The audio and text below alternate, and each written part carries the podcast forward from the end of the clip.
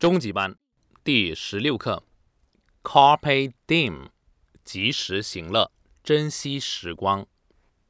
Carpe diem means time is a precious gift. You only live once. You can't take it for granted. Life is not a dress rehearsal.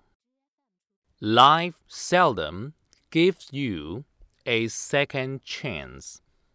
Carpe diem reminds you not to put off things. Be open to risk and challenge. Be open to new opportunities.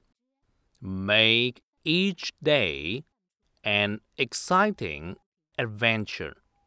我们先看一下单词 Carpe diem 是拉丁语，及时行乐，珍惜时光。Precious 是珍贵的，还有一个重要的词组，take it for granted，把它当做理所当然。Rehearsal 是彩排、预演。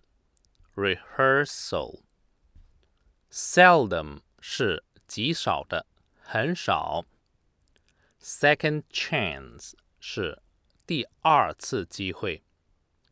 Remind 是提醒，Put off 是推迟、延迟，Risk 是危险、冒险，Challenge 是挑战，Opportunities 是机会，Exciting 是 兴奋的，Adventure 是冒险。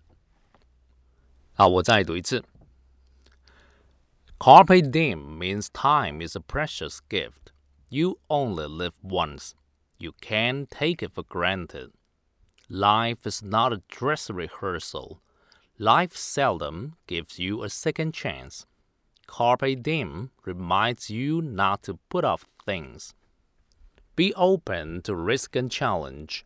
Be open to new opportunities. Make each day an exciting adventure.